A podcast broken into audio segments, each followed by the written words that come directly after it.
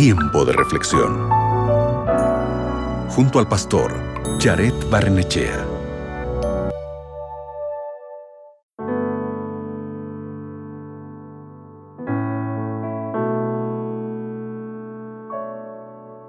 ¿Alguna vez te has encontrado con la tarea de hacer algo aburrido, algo monótono, incómodo o difícil? Cuando nos encontramos en estas situaciones, la primera reacción puede ser quejarse o dejar de intentarlo. A veces, los trabajos y las responsabilidades cotidianas no se sienten como inversiones dignas de nuestro tiempo y energía. Pero la verdad es que todo lo que hacemos le importa a Dios y Él lo encamina para bien. Como dice la Biblia en el libro de Colosenses capítulo 3 versículos 23 y 24, dice así, todo lo que hagan, háganlo de corazón, como para el Señor y no como para la gente, porque ya saben que el Señor les dará la herencia como recompensa, pues ustedes sirven a Cristo el Señor. Todo lo que haces, ya sea que estés estudiando la carrera de tus sueños, trabajando para alguien de carácter difícil o cuidando tu hogar o administrando un negocio, es una oportunidad para adorar a Jesús. Es solo una cuestión de perspectiva. Si enfrentamos la vida preocupándonos tan solo de nosotros mismos, rápidamente nos cansaremos de las circunstancias y nos decepcionaremos de nuestros esfuerzos.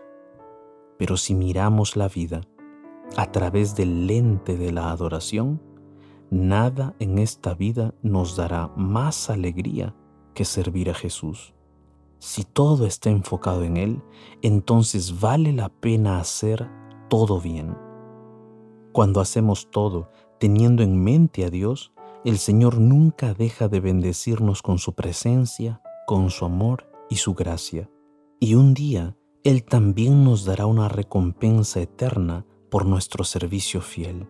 Yo quiero el día de hoy orar contigo para que podamos ver las cosas y circunstancias de la vida con otra perspectiva, para que podamos colocar todos nuestros esfuerzos y todas las cosas que hacemos en las manos poderosas de Dios y las hagamos de la mejor forma posible.